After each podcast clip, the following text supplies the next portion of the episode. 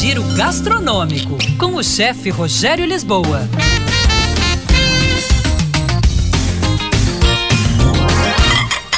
Olá, pessoal! Mozzarella de búfala, um queijo elaborado com leite de búfala no lugar do tradicional leite de vaca, como a maioria dos queijos.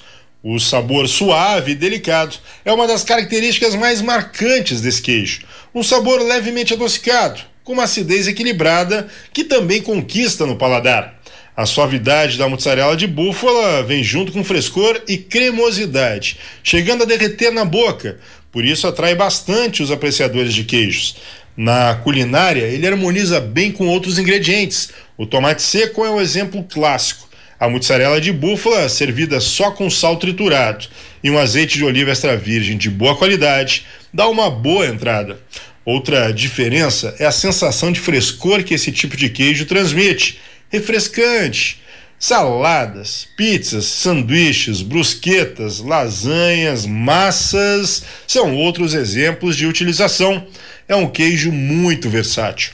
A origem remonta por volta do século VII, quando árabes introduziram búfalos na região da Campânia, na Itália.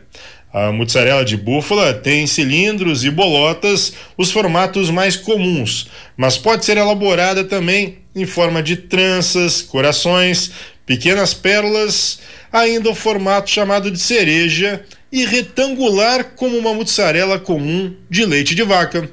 Arroba chefe Rogério Lisboa, o nosso Instagram. Era isso, pessoal. Um abraço. Até mais. Tchau, tchau.